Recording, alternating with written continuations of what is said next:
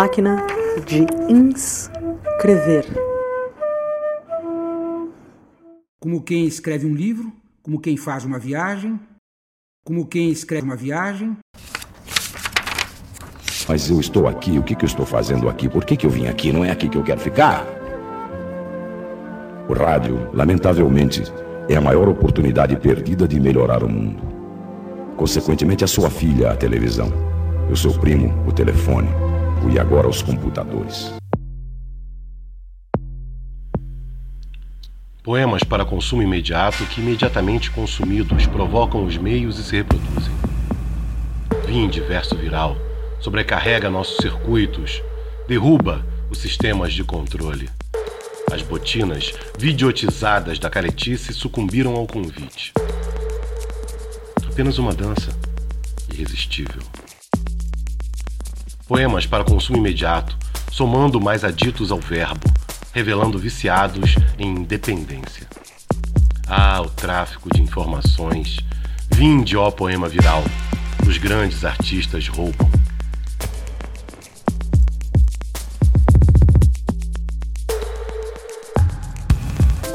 Apenas uma dança irresistível.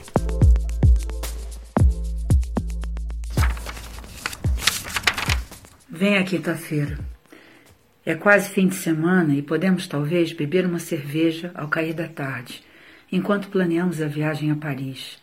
E se Paris for muito caro, sei que isto não está fácil, podemos ir a Guimarães assistir a um concerto, que ouvir é a maneira mais pura de calar. Vem a quinta-feira. A seguir, temos ainda a sexta e talvez me esperes à porta do emprego. E talvez fiques para sábado e domingo, e talvez o mundo pare de acabar tão depressa. Vem a quinta-feira, mas não venhas nesta. Vem na próxima. Nesta, tenho um compromisso que não posso adiar. É um compromisso profissional. Sabes que isto não está fácil. E talvez nos dê a hipótese de irmos a Paris ou a Guimarães.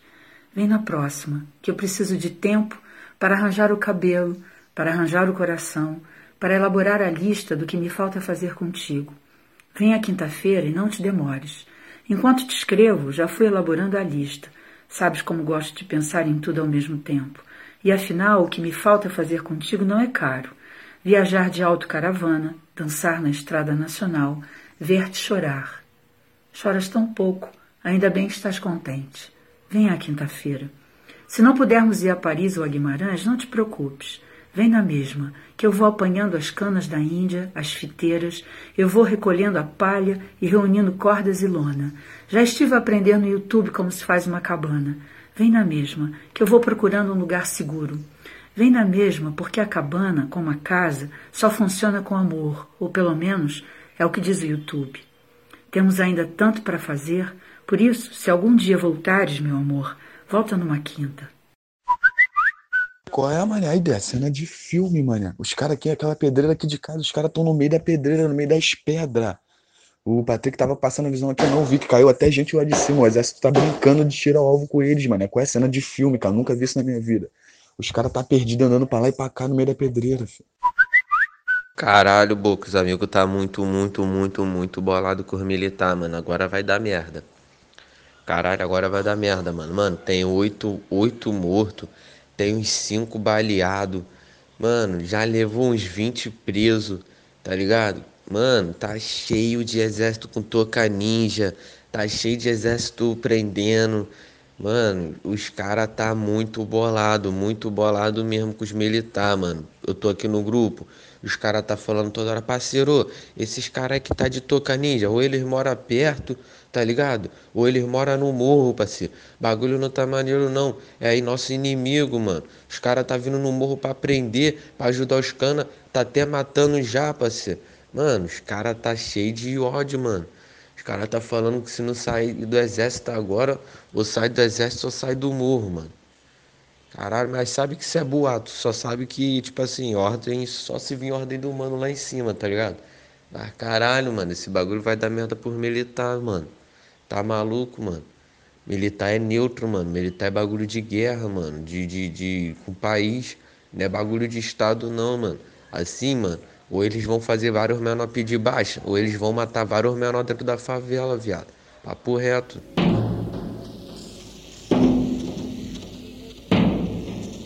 Ao nascer disse Seplitar. Agora eu só quero dizer daquilo que não compreendo. Quero ver se posso ficar inteira fazendo isso. Escrever. Se isso pode me ajudar a atravessar a superfície comum. Se posso misturar isso ao meu corpo que dança e continuar sentindo a alegria delicada desse delírio cheio de luz. Se escrever me fizer notar a dor no maxilar, agora que rio, depois de toda a vida séria. Se for capaz de me fazer aceitar todo o poder do tremor, se escondido não vier o nauseante que já existe. Sim, o que sempre se adianta sou eu este texto escrito pelo mundo. Mas este tremor, nunca cantei e nunca ouvi o que me vem agora. Se eu puder ouvir, é o projeto da escrita. Se escrever me ajudar a permanecer no presente por meses sem fim, estar com o presente e não com a literatura, Nasci, grita o corpo. Se escrever me ajudar a esperar a chegada das entidades inéditas de dentro desse corpo, no corpo, com o corpo, do corpo, se a escrita me tirar de dentro do meu quarto dois por dois e me fizer dobrar sobre mim para ouvir o som do sangue dentro da abóboda do corpo, e se não me fizer desejar um outro momento igual, penso que o tempo da escrita pode me salvar. Se eu permanecer apenas olhando o que sai pela mão do meu corpo, a escrita não me permitindo pensar, as lágrimas poderão vir e trazer o muito além da palavra e levar. Um terremoto está acontecendo dentro de mim. Ao chorar com pleno gosto, humilhando-me no recurso da escrita. Agora, este gozo por ter o meu corpo de volta, a sua música. Quanta surdez! mas meu corpo não fica comigo continuamente. O belo estranho. E a escrita me faz aceitar que seja apenas agora. Não sei por quanto tempo. Esta presença, os ditames, a marca, minha desconfiança. Ainda esta lua de mel aterradora a escrita prolongando tudo. Alarme. Não sei o quanto posso suportar da realidade do meu corpo junto a mim. Prece. Que eu me abra à minha própria presença. Exigência. Liberdade para o meu corpo, civilização. Eu te dei o nome você se esquece. Corpo sem lar. Corpo lar. Meu corpo não é uma palavra. E se a escrita pode me mostrar este momento e expandir a experiência, isso é tudo.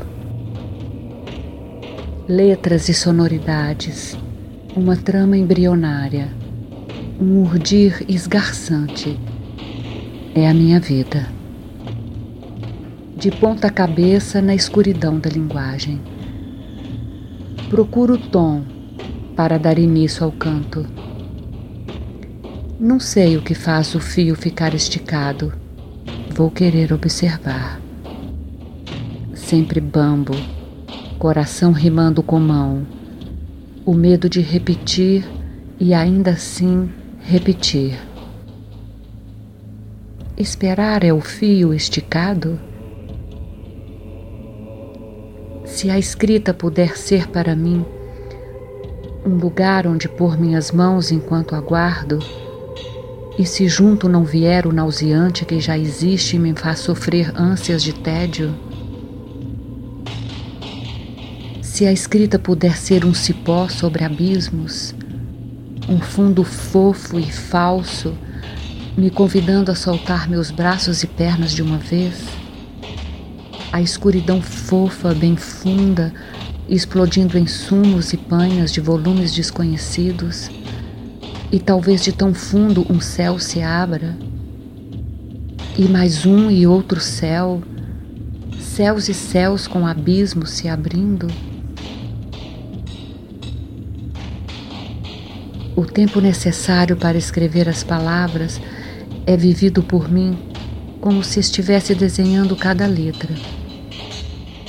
A cobiça exaspera-se no tempo da engrenagem motora e não posso garantir se conseguirei atravessar o universo mecânico. O medo de não poder me apoderar de tudo que já me pertence parece adiar aparições. Não vou a esse aniversário de um ano. Sei que a criança perceberá a minha opacidade. Você vive comigo e não percebe. E não perceberão as pessoas que lá estiverem, os amigos. Mas a criança verá a minha radiação sem fulgor. Por isso somente eu não vou. Agora estou aqui, cheia de ideias, sem lugar para mais nada meninínima. Anoto este nome na agenda vazia do ano passado.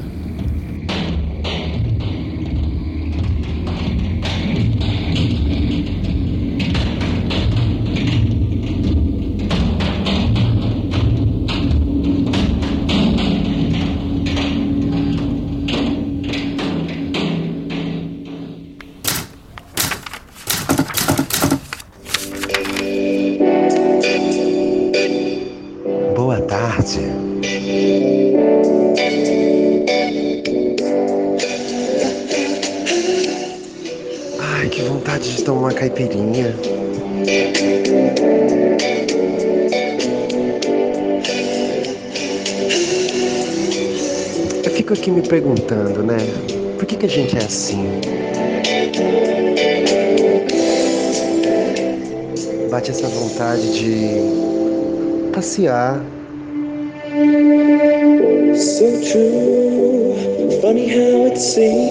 Sei lá ver os coqueiros.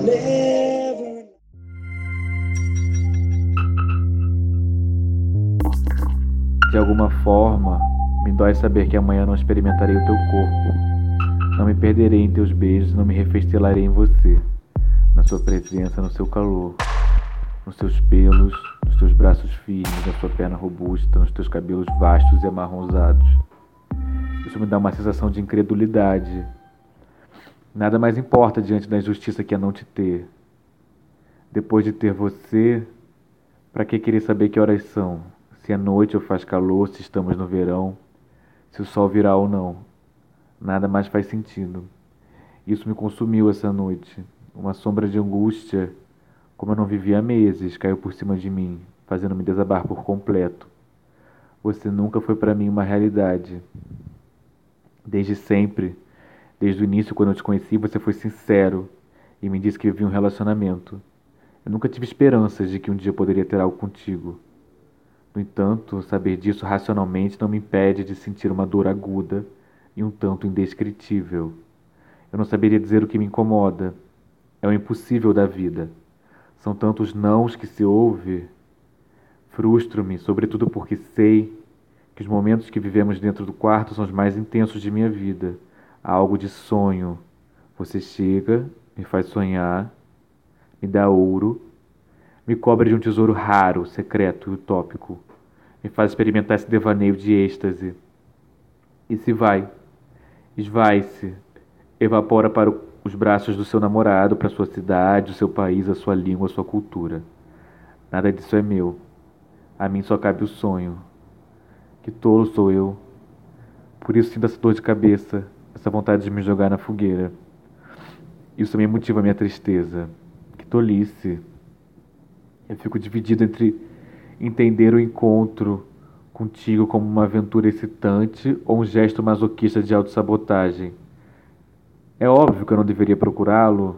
Eu realmente não sei, eu gosto dele.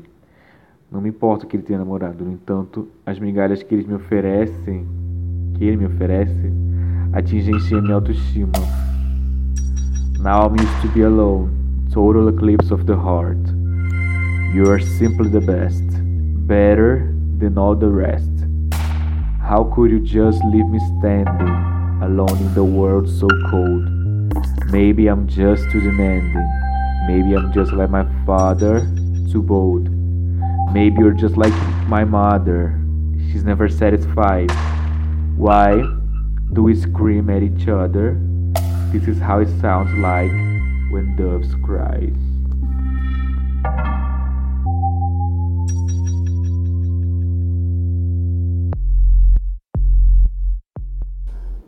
Não posso crer no teu ritmo. Não posso prestar atenção nos teus danos. Não posso colher precipícios. Cada vez que você ameaça uma frase, uma frase cheia de sol.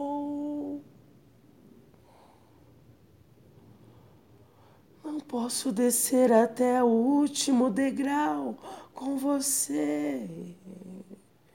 E isso me enfurece como se estivesse pronto para acontecer. Me deixa subir de volta. Me deixa subir de volta. Me deixa subir de volta. Ah. Exercícios de fixação. Era uma vez uma tarde de sábado enquanto eu lia Balzac e o mundo estava prestes a explodir. E eu decidi não observar a cidade através da janela, pois o mundo, a janela, Balzac, os meus problemas e as ciladas da cidade permaneceriam ali, imutáveis, enquanto eu as descrevesse do meu jeito e não ousasse sequer reverter o X da questão.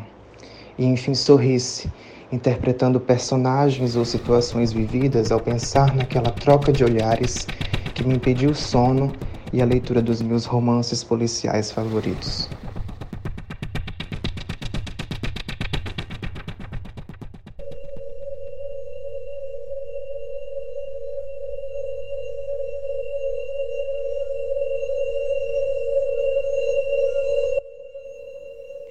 Há algo em ti que imobiliza toda a matéria em torno dos nossos corpos e os eleva ao estado demiúrgico que transmuta tempo, termo, aceno. Não são necessários pequenos rituais de despedida quando somos a totalidade da paisagem.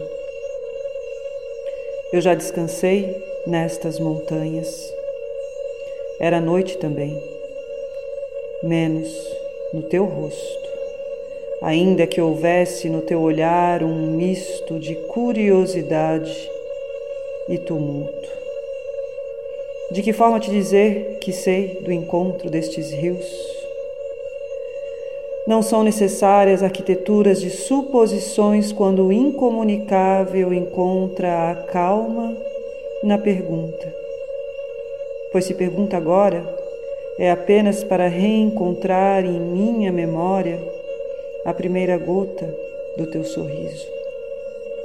E é esta calma, sim, precisamente esta calma, que me faz compreender o anseio nos teus olhos, que adivinha a sequência das imagens que surge atrás deles quando aconteces diante de mim. Um pássaro, um pequeno pássaro. Um pequeno pássaro batendo as asas com impetuosidade, um pequeno pássaro arrebentando a própria construção.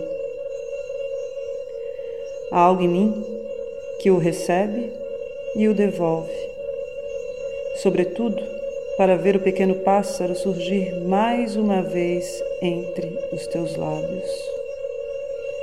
Enquanto em cada aparição palavra, pena, bico, asa, pronuncias o nosso nome.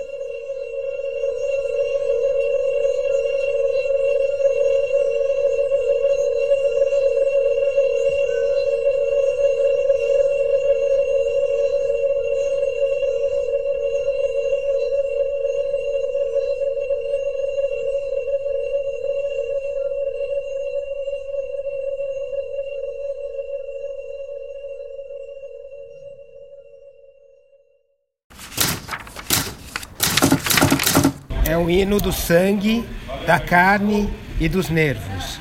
Assim, quase todas as doenças têm virtudes líricas. Somente aqueles que se mantêm numa insensibilidade escandalosa permanecem impessoais face à doença, fonte eterna de uma sondagem interior.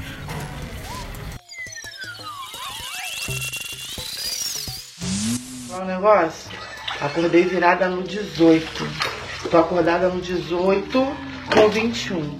Porque aqui em casa eu tô cansada de ser desvalorizada. Eu já acordo lavando, passando, cozinhando, fazendo café. Aí bate uma cliente no portão, tem que fazer unha.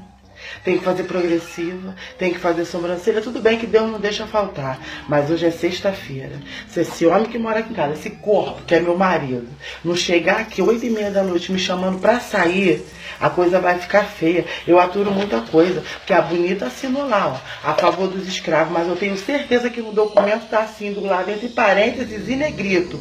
Exceto Patrícia. Porque eu nunca vi ninguém trabalhar tanto na vida. Nunca vi. Aqui em casa é assim, ó. Tem a terrorista de 15, que não quer fazer nada.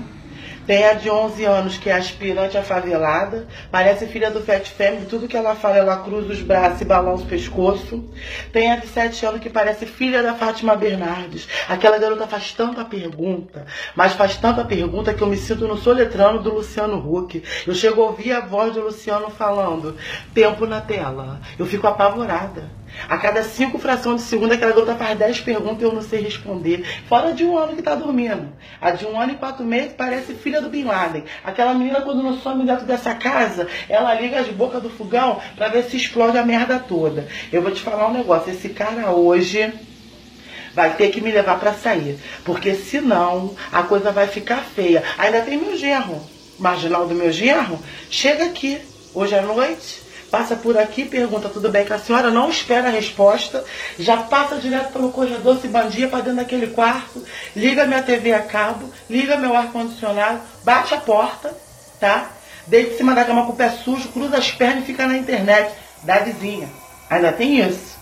Ou seja, junto quilombo todinho aqui dentro dessa casa final de semana. É o dono de engenho, é o capitão do mato e a sinhazinha. E eu, a escrava. Mas não é a Chica da Silva, não. Porque a Chica da Silva ainda conseguia, coitada, tomar um banho de cachoeira. Ganhava uma roupa da sinhazinha. Eu não, sou escrava Anastácia mesmo. Porque eu trabalho. Se eu faço nessa casa aqui é trabalhar. E eu vou te falar um negócio, porque esse povo aqui é todo preguiçoso. Porque se eles fossem um pouquinho mais espertos pra vida, eles iam fazer um buraco nessa garagem, ia botar uma perna de Deus, fazer um tronco, ia me botar amarrada lá. O que não ia ser de todo ruim, não. Porque eu ficar amarrada lá, eu ia descansar. Mas não, eu tenho que trabalhar. Eu tenho que fazer as coisas dentro de casa. Então tá avisado. Se esse homem hoje não me levar pra sair, o bagulho vai ficar doido. Vai ficar de quê? A mulher bonita dessa, trabalha limpinha, vai ficar dentro de casa. Ainda fosse dessas mulheres que vai para um restaurante, dá duas bicadas no copo de cristal, come 100 gramas de comida, tem que passar o cartão lá em três vezes sem juros para pagar, tava não, tava bom.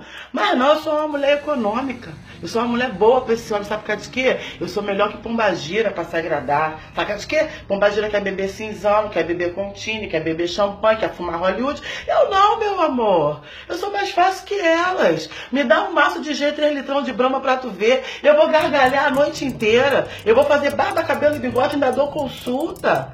E o cara vem reclamar não tem como não. O negócio tá feito, hein? Se esse cara não me levar para sair hoje, eu vou fazer um terreiro de umbanda nesse quintal, que eu vou baixar o espírito da Vera Verão com a Versi Gonçalves, de tanto que eu vou gritar e que eu vou xingar esse homem aqui. Vocês vão ver, segunda-feira vai fazer três dias, porque hoje esse homem desce a sepultura.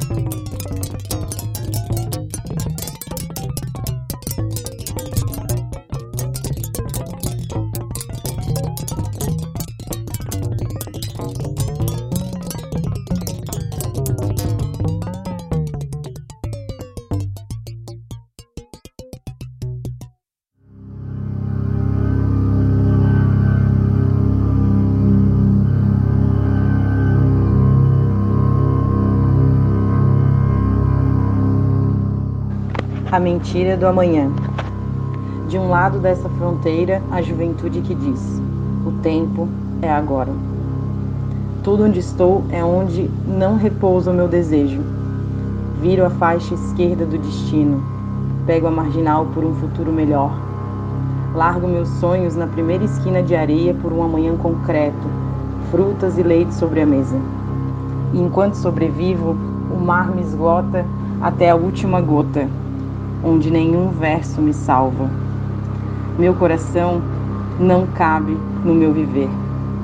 E tive de aprender a duras penas a não querer, não desejar o que não pode ser meu, por um peito de aço e uma força de Satanás.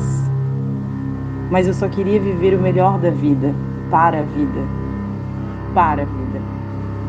E quanto mais conheço a vida, mais apodrece a carne dos homens mais tempo fico longe do que amo, mais os anos se passam. No futuro, no futuro, no futuro. Eu talvez tenha me esquecido de mim.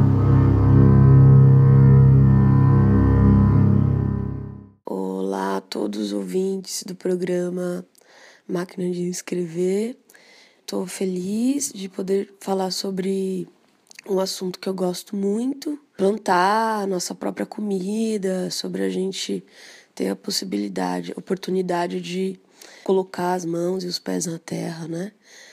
É uma atividade que a gente, quando está na cidade, poucos têm o privilégio e, e também vontade, né? É uma coisa que eu acho muito importante, porque a gente vive numa era do consumo, assim, muito agressivo, né? E onde é, tudo, é, a maior parte das coisas que a gente consome são transgênicas ou contém é, muitos, inúmeros tipos de agrotóxicos, né? E então, quando a gente consegue plantar parte da nossa comida, a gente está é, minimizando impactos, né? Falar um pouquinho sobre isso, porque há uns dois anos eu comecei é, essa atividade de plantar algumas coisas lá em Ibiúna.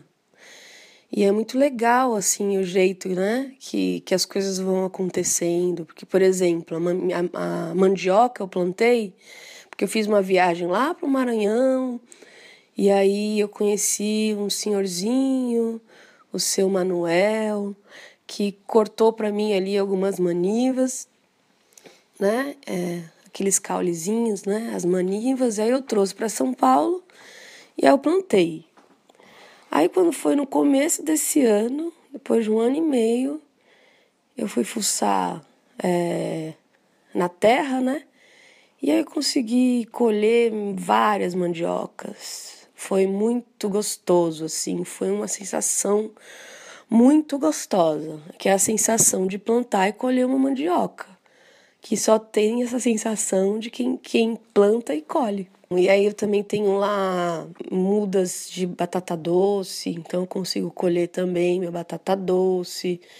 A semente de cenoura eu também já colho das sementes cenoura, cenouras que tem lá e eu já já planto essas sementes que eu colho das cenouras que eu como também eu já planto lá. Tem os temperos, tem cana, tem muitas coisinhas por lá. Mas é isso, eu acho que é para você que mora em apartamento ou casa, é, é possível também é, plantar algumas coisas, né?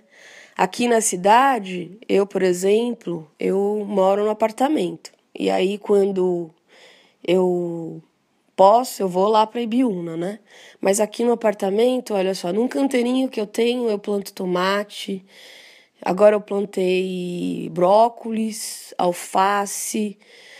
E todos os alimentos que eu como, eu procuro sempre comer os alimentos orgânicos, né?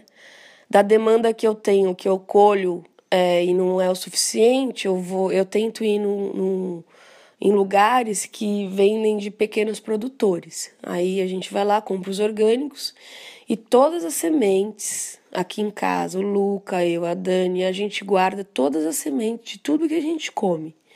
E essas sementes que a gente guarda, a gente é, já replanta nesse canteiro. Então, o que acontece? Tem as mudinhas esse canteirinho. E quando a gente vai lá para a roça, para Ibiúna, a gente leva também essas mudinhas, dessas sementinhas que a gente guardou. O que é muito legal também, né? É, então, acho que você que mora em apartamento e, em casa, também pode ali, né? Cultivar num vaso, guardar suas sementes e plantar e depois transferir para lugares maiores. A gente pode levar para as praças, a gente aqui também leva para as praças. A gente chega nas praças, vê árvores, né, e acha que a gente não pode também plantar. A gente também pode lá, né, colocar uma muda de uma árvore nas praças. A gente também pode plantar árvores nas, nas cidades.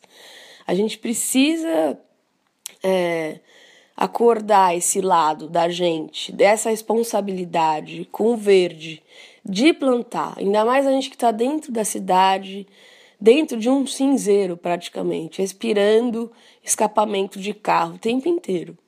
O mínimo que a gente pode fazer, que a gente precisa fazer, é cada habitante deveria plantar uma árvore. Deveria, uma não, de plantar sempre, de ser uma atividade. Assim como a gente lava uma louça, a gente deveria plantar uma, uma árvore ou plantar parte da nossa comida. A gente acha que, é, não, imagina, não, não, mas não, a gente precisa acordar esse lado, né? Porque é importante, é, é ancestral, é um religar sabe? É eu quando tô ali mexendo na terra, é, é como se eu estivesse fazendo uma autoanálise, é melhor que terapia. É uma sensação muito gostosa, porque você encontra uma joaninha, aí daqui a pouco você já vê uma borboleta, daqui a pouco você já vê um passarinho, e todo, né? Toda essa relação aí, né? Porque a gente olha só prédios e carros. Então é isso, eu acho que é isso que eu tinha para falar e que a gente é, acorde cada vez mais esse lado instinto da gente que, que tem a ver né, com a natureza, que a gente é, seja mais responsável. E é isso aí. Feliz de falar nesse programa lindo. E eu me chamo Aline Reis e queria finalizar com uma música aqui, né, que eu fiz em parceria com a Paloma e o Birimba de Jesus. Uma música que a gente fez depois que a gente teve uma experiência de rastelar um bom pedaço de terra que a gente ficou em troca. Solta o play aí.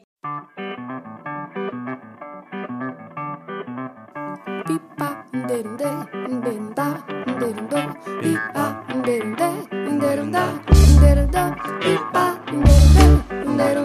you.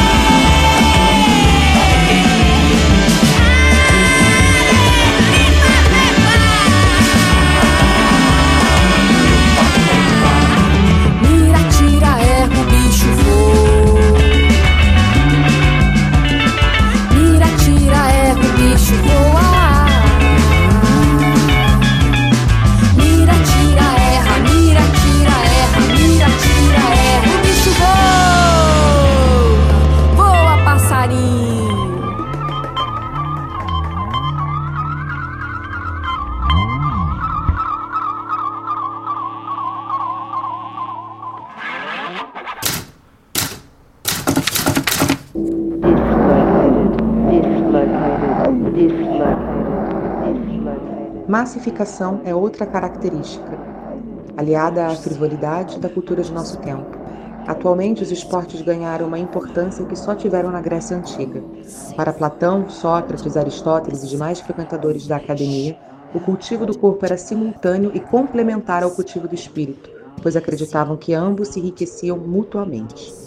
A diferença em relação à nossa época é que agora, em geral, a prática dos esportes é feita em detrimento e em lugar do trabalho intelectual. Entre os esportes, nenhum sobressai tanto quanto o futebol, fenômeno de massas que, tal como os shows de música moderna, reúnem multidões e as excita mais que qualquer outra mobilização de cidadãos, comícios políticos, procissões religiosas ou convocações cívicas. Certamente, para os aficionados, eu sou um deles, um jogo de futebol pode ser um espetáculo estupendo, de destreza e harmonia de conjunto e desempenho individual que entusiasma o espectador. Mas, em nossos dias, as grandes partidas de futebol, assim como outrora os circos romanos, servem sobretudo como pretexto e liberação do irracional, como regressão do indivíduo à condição de partícipe da tribo, como momento gregário em que, amparado na anonimato aconchegante da arquibancada, o espectador dá vazão a seus instintos agressivos de rejeição ao outro, conquista e aniquilação simbólica e às vezes até real do adversário.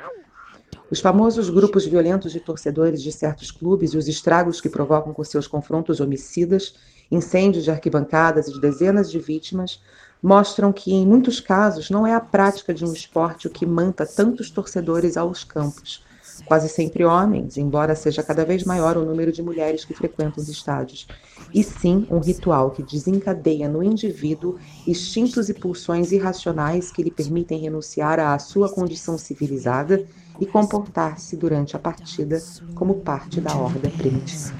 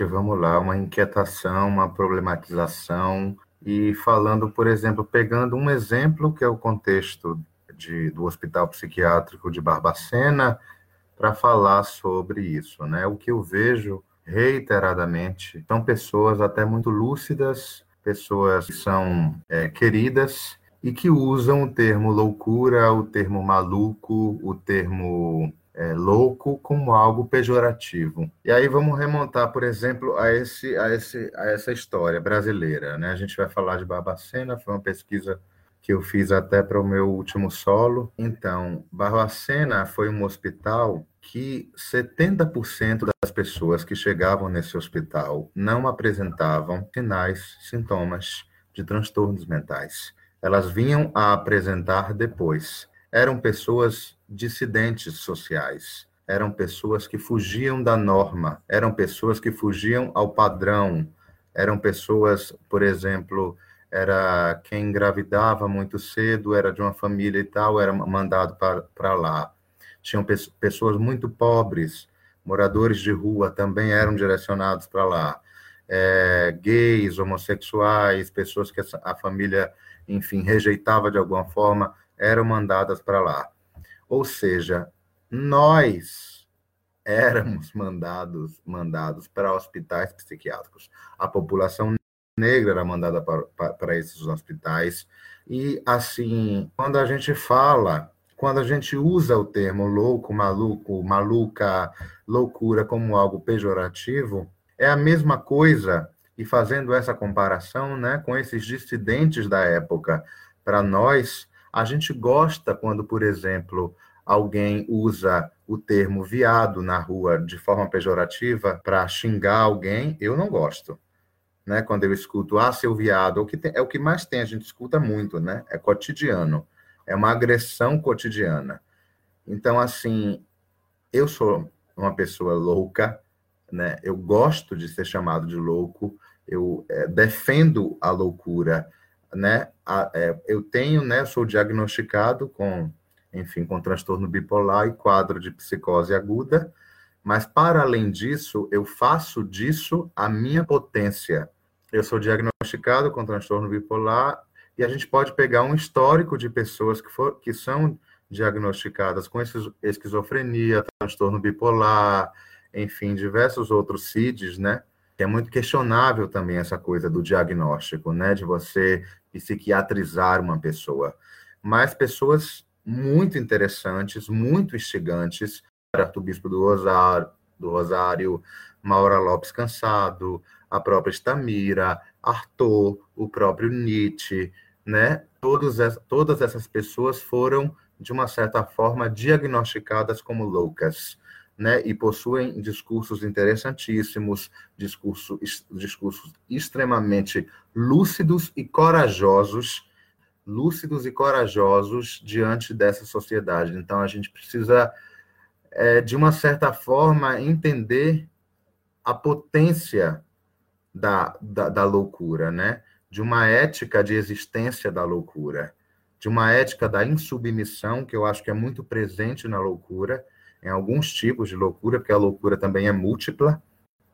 Mas se a gente pegar o exemplo de Estamira, por exemplo, é uma esfera de insurreição, é uma esfera de insubmissão presente em um discurso esquizo, né? um discurso que não apresenta uma lógica aristotélica linear, né? um discurso próprio, um discurso muito é, vigoroso, e que a gente não pode despotencializar isso com esse preconceito, né? E, e pensando sobre esse preconceito, né? Pensando sobre esse preconceito, esse preconceito vem a ser instaurado na sociedade como é, pela, pela razão ser hipervalorizada. A razão e a racionalidade, a, racionaliza, a racionalidade atualmente é compulsória, né? Todo mundo sabe que ela é carcerária e compulsória. E, e, e, essa ode à razão que a gente vê lá em Descartes, que a gente vê nos mecanicistas, que a gente vê se re, reproduzir né, em tudo, né? É, essa ode à razão, essa hipervalorização da razão, em detrimento da desrazão e da loucura. Então, aí, se, se a gente vai configurar o quê? Que esse, esse, esse, esse lugar de tornar a loucura pejorativa é um lugar dominante, é um lugar hegemônico. E a gente vai reproduzir essas hegemonias? Não, a gente vai tensioná-las, a gente vai questioná-las para não reproduzir o que a gente não quer para a gente ser normativo, ser normatizador, ser hegemônico.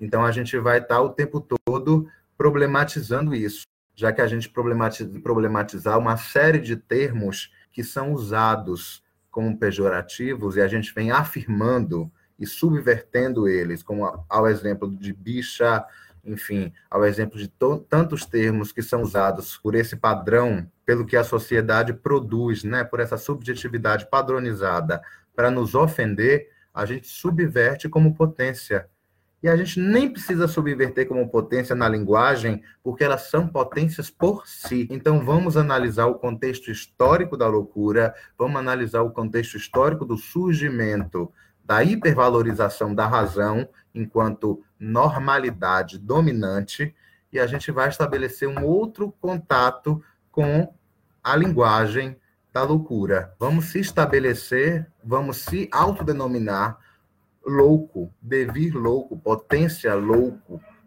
potência da loucura, e não colocar a loucura como algo, enfim, pejorativo, algo menor, algo, é, é, enfim, atrelado a, a coisas, situações e a relações sociais que não condizem com o que esse termo tem de potência. E é isso.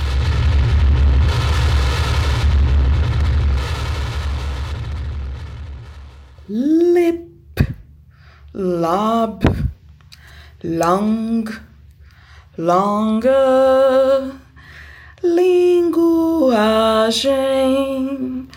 lá parou, long, lob, lip, bobo, boca, balal bela, baba, sim, safa, Sofia, safadita, Sofia, safo, sim.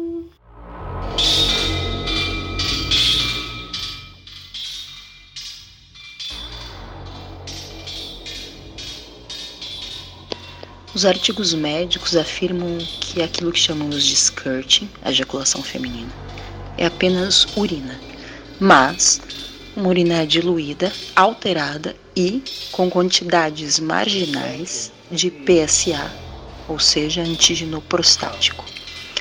O líquido que sai pela glândula skinny, ou seja, a próstata feminina, e não pela uretra. Mas que, segundo eles, possuem as mesmas substâncias que a urina. que, por um acaso, não possuem nem quantidades marginais nem não marginais de PSA. E que isso, portanto, provaria que o skirting é xixi. Bom, eu não sei vocês, mas para mim parece bem claro uma operação de juízos de valor que operam aqui como um juízo médico-científico para chamar uma coisa de quantidade marginal. E também é duvidoso que eles afirmem que uma substância A é a mesma que a substância B, mesmo que entre elas existam 1. Um, uma diferença enquanto a diluição, 2. Uma alteração composicional não explicada, 3. Uma substância a mais, o PSA, antígeno prostático, em, abre aspas, quantidades marginais, fecha aspas. Essas pesquisas, então, são suficientes para proibir vários filmes de pornografia onde o skirting aparece, porque em vários países urinar em alguém é considerado fora do decoro. Isso me faz pensar em Ruanda e no processo micropolítico de todas as mulheres que têm passado esse tipo de informação de geração em geração. Me faz pensar em Thomas Kuhn e na real importância política do skirting como metáfora de guerra. Me faz pensar que em 1895 um artigo na Scientific American chamado Women's and the Wheel, as rodas, as mulheres e as rodas, mostrava a questão de que as mulheres deveriam ter uma avaliação médica para saber se deveriam ou não andar de bicicleta de acordo com a sua saúde física. E ainda que em 1865 o Baker Brown, presidente da Sociedade Inglesa de Medicina, teve a coragem de dizer que a histeria e a epilepsia são causadas pela clitóris das mulheres, e então passar a castrá-las. Ruanda é o único país no mundo onde as mulheres são maioria no parlamento. Evidentemente, um dos poucos países onde a cultura de micropolítica matriarcal foi capaz de preservar os conhecimentos sobre o skirt. Em Ruanda, os mitos contam que as águas dos rios vêm da ejaculação das mulheres.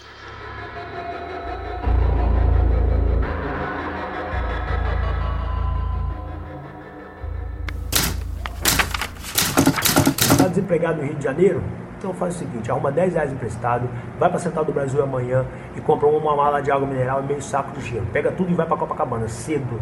Chegando lá, lá se vende uma água por 4, 5 reais. Vamos considerar que tu vai vender tudo a 4 reais e vai tomar duas águas. São 10 águas, tu vender a 4 reais, são 40 reais, tu investiu 10, são 300% de lucro. Tu volta por cento, compra um isopor de 25 litros por 18 reais, sobram 22 reais. Tu vai para casa com essa grana e descansa no outro dia, vai pro centro novamente. Compra duas malas de água mineral, meio saco de gelo e vai para Copacabana novamente.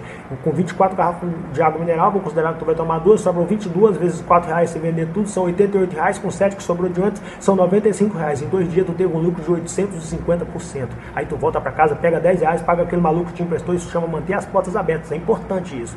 Aí você tem ainda 750% no bolso, no outro dia vai para o centro novamente aí contigo. Ah, vender água não dá para você não? Pega a visão.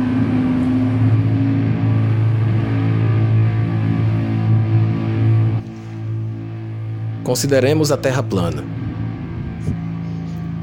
Os antigos navegadores achavam que a Terra era plana. Os antigos astrônomos achavam que a Terra era plana. Os antigos sábios da Atlântida achavam que a Terra era plana e que o mar despencava no triste abismo estelar. A própria Atlântida despencou no abismo. Para sempre navios vagaram em círculos sem acreditar nos polos, pois para todos a Terra era plana. Havia um consenso, para o bem de todos, que a Terra era plana e que plana deveria permanecer. Para cada criança, a terra era plana, e para cada homem ou mulher, a terra era plana. Ninguém se aventuraria para além de suas esquecidas fronteiras. Além de esquecidas e distantes, essas eram fronteiras perigosas, inexploradas, pois eram as fronteiras da terra plana com o resto do universo.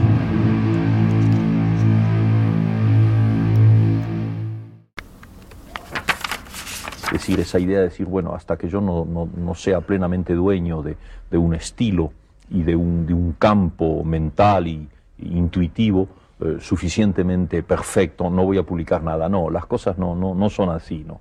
Digamos que es, es a medias. Eh, yo sé muy bien que un escritor no llega nunca a escribir lo que él quisiera escribir y que mm, cada libro nuevo, un libro más es en cierta medida un libro menos, menos en ese camino para irte acercando al libro final y absoluto que nunca escribes porque te mueres antes, ¿no? Son, son la- las etapas de, de eliminación de lo, de, lo, de lo superfluo en alguna medida para llegar a lo absoluto. Bueno, pero las cosas no son, no son así. eh, lo que yo tenía era una autocrítica bastante grande y, y- y me había fijado una especie de nivel, no por relación a modelos exteriores, aunque naturalmente tenía mis grandes admiraciones, eh, Borges, por ejemplo, en ese momento, eh, nuestro maestro en esa generación. No, pero esos eran, eran modelos un poco platónicos. Así es que personalmente yo tenía mi camino, sentía lo que tenía que decir. El, el- el nivel me lo fijaba yo mismo. Y entonces eh, no estaba dispuesto a publicar cuentos que tenían fallas de estilo, cuentos que, que eran flojos en definitiva, y, no los publiqué. Sinto fios soltos em mim. Dolinha. Não costuro nem corto. Dou linha. E cada fio ao seu gosto empina sua pipa. Cada fio ao léu me leva dividida em pipas partes do corpo ao meu gosto. Sinto fios soltos em mim. Sinto fios soltos em linha. Não costuro Dou linha. Dou linha. Não costuro nem corto. Não. Dou linha. Cada fio ao seu E cada fio ao seu gosto. Empina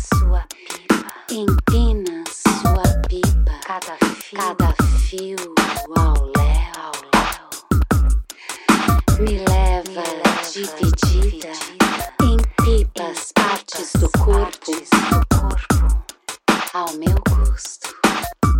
Ao meu gosto. Cada fio ao léu me leva dividida em pipas partes do corpo ao meu gosto. Em pipas partes do corpo ao meu gosto. Ao meu gosto.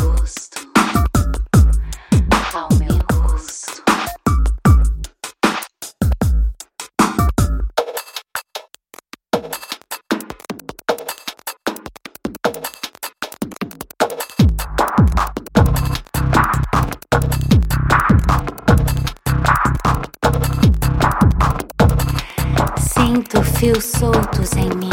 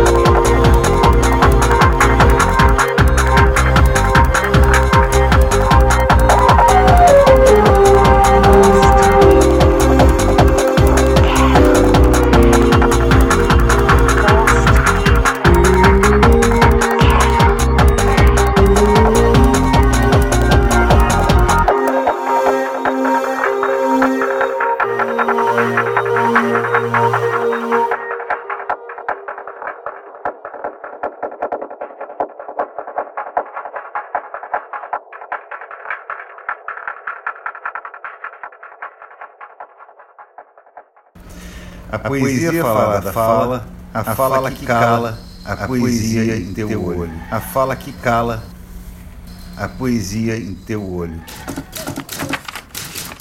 Como quem escreve um livro, como quem faz uma viagem, como quem escreve uma viagem.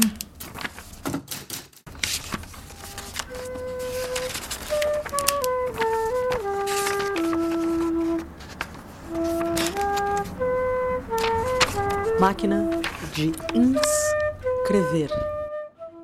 Você ouviu o sexto programa da série. Para mais informações, acesse as notas de roda orelha. Graças pelos tímpanos, seguiremos reverberando com a ajuda dos cabos de fibra ótica.